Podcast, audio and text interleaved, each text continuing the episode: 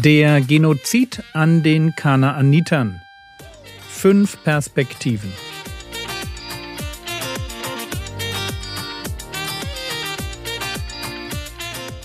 Theologie, die dich im Glauben wachsen lässt, Nachfolge praktisch dein geistlicher Impuls für den Tag.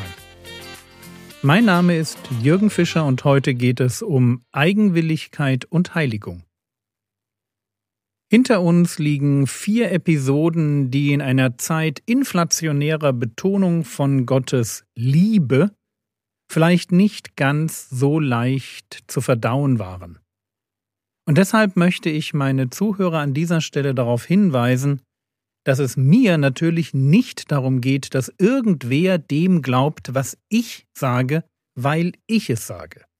Es gibt schon genug Christen, die sich theologisch hinter großen Namen verstecken, statt sich Vers für Vers, Thema für Thema eigene Überzeugungen zu erarbeiten. Aber genau das wäre wichtig, dass wir eigene Überzeugungen besitzen. Und zwar auf eine Weise, dass diese sich noch ändern können, wenn wir merken, dass ja was denn? Was muss passieren, dass ich eine geistliche Überzeugung über Bord werfe, dass ich sie verändere? Es darf nicht der Zeitgeist sein oder der letzte religiöse Hype oder ein neuer Prediger, die mich in ihren Bann ziehen. Aber meine geistlichen Überzeugungen müssen sich ändern. Wenn ich auf Textstellen in der Bibel treffe, die ihnen widersprechen. Wir müssen uns als Christen tatsächlich auf eine Reise machen, auf eine Reise durch die Bibel, ein Leben lang Bibel lesen, über sie nachdenken und dadurch ein immer feineres, biblischeres Denken entwickeln. Und in diesem Zusammenhang möchte ich als praktischer Theologe darauf hinweisen, dass dieser Prozess geistlich intellektuellen Reifens, dass der nicht nur ein Leben lang anhalten sollte, sondern dass er sich vor allem auf die Bereiche Weisheit, Gotteserkenntnis und Christusebenbildlichkeit erstrecken muss, weil das nämlich die Bereiche sind, auf die es wirklich im Leben ankommt. Also bitte, liebe Zuhörer, gönnt euch Nachdenken. Und gönnt euch nicht nur eine eigene Meinung, darin ist der moderne Christ ganz stark, sondern gönnt euch biblisch fundierte Überzeugungen. Bitte plappert nicht einfach die Standardantworten nach, sondern denkt selbst. Und ich bin davon überzeugt, dass dieses Selberdenken in den kommenden Jahrzehnten noch wichtiger wird. Aber zurück zum Thema. Der Genozid an den Kanaanitern. Heute drei kurze abrundende Schlussgedanken. Erstens. Nicht jeder kriegerische Akt in der Bibel, der von vermeintlichen Gotteskriegern ausgeführt wird, geschieht im Willen Gottes. Wenn der König Saul die Einwohner von Gibeon tötet, dann ist das ein gutes Beispiel für Eigenmächtigkeit, aber nicht für die Erfüllung von Gottes Willen. Und das, obwohl es sich bei den Gibeonitern ganz klar um Kanaaniter handelt. Und wer jetzt mehr wissen will, der lese bitte über die List der Gibeoniter in Josua 9 und in 2. Samuel 21 die Verse 1 bis 14 über eine dreijährige Hungersnot, mit der Gott Israel dafür bestraft, dass Saul die Gibeoniter umgebracht hat. Also erster Punkt, nicht jeder kriegerische Akt in der Bibel, der von einem vermeintlichen Gotteskrieger ausgeführt wird, geschieht im Willen Gottes. Zweitens. Wenn Gott ein Volk benutzt, um Rache zu üben, dann ist das alles andere als ein Freibrief zum Drauflos-Sündigen. Ein Beispiel, die Assyrer. Die Assyrer sind Gottes Mittel, um das Nordreich Israels zu züchtigen. Aber bei Jesaja lesen wir, dass sie das aus einer hochmütigen Haltung heraus tun. Jesaja 10, die Verse 5 bis 8. Wehe Assur, Rute meines Zorns und der Stock meines Zorns. In ihrer Hand ist er. Gegen eine gottlose Nation sende ich ihn, und gegen das Volk meines Grimmes entbiete ich ihn. Raub zu rauben und Beute zu erbeuten und es zertreten zu lassen wie Straßenkot.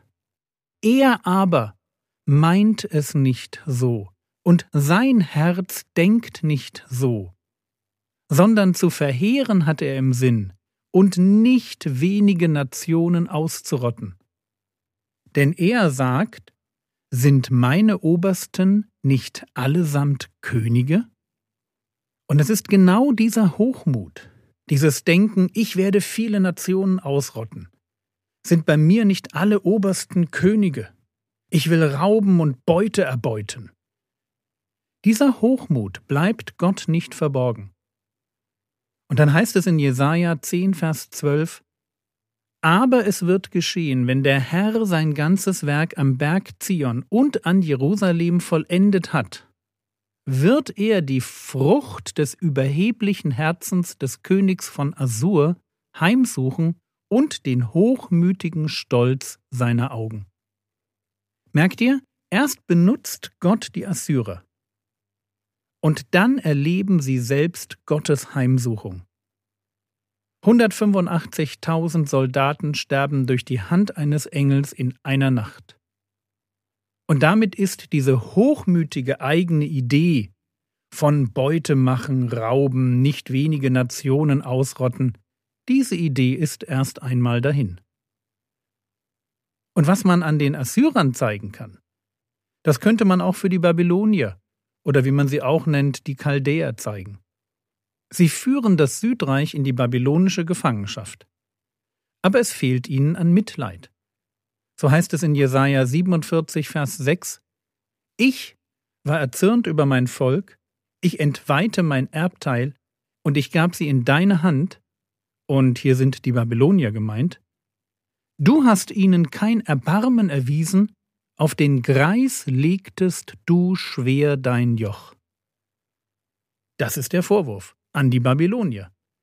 Und dieser Mangel an Barmherzigkeit zusammen mit ein paar anderen Sünden, sorgt dafür, dass Gott auch ihnen den Untergang verheißt.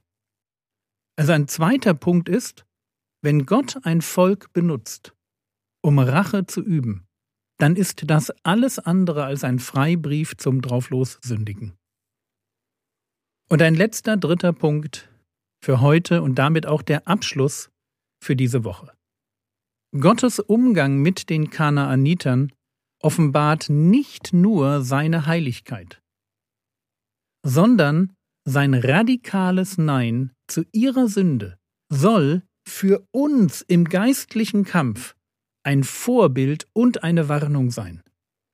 Wenn das Alte Testament eine Illustration für uns ist, und das behaupten viele, ich ja auch, dann illustriert Gottes Umgang mit den Kanaanitern die Radikalität, mit der ich jede Form von Götzendienst meiden muss. Mein Leben darf sich einfach nicht um falsche Götzen drehen. Und natürlich reden wir heute nicht mehr vom Moloch oder der Astarte, sondern wir reden von modernen Götzen wie Selbstoptimierung, Wohlstand, Genuss, Bildung, Spiritualität oder Gesundheit. Und es ist ganz leicht, diese Dinge zum Zentrum meines Lebens zu machen und ihnen mein Leben zu widmen. Aber, und jetzt kommt die Ausrottung von Götzendienst im Alten Testament als Bild. Die macht nämlich deutlich, wie ernst es Gott ist, wenn er uns durch Paulus auffordert, 1. Korinther 10, Vers 14, Darum, meine Geliebten, flieht den Götzendienst. Und wenn wir uns fragen, worauf sich das darum bezieht, dann finden wir im Abschnitt davor einen Vergleich. Das Israel des Alten Testaments wird mit dem Israel des neuen Bundes, der Gemeinde, verglichen. Und wir können von ihnen lernen. 1. Korinther 10, Vers 11 Alles dies aber widerfuhr jenen als Vorbild, und ist geschrieben worden zur Ermahnung für uns, über die das Ende der Zeitalter gekommen ist. Und was sollen wir lernen? Worin ist Israel für uns ein Vorbild? Die eine Lektion, die ich mir aus dem Genozid an den Kanaanitern mitnehme, ist die. Ich will radikal sein, wenn es darum geht, jede Form von falscher Anbetung aus meinem Leben hinauszuwerfen.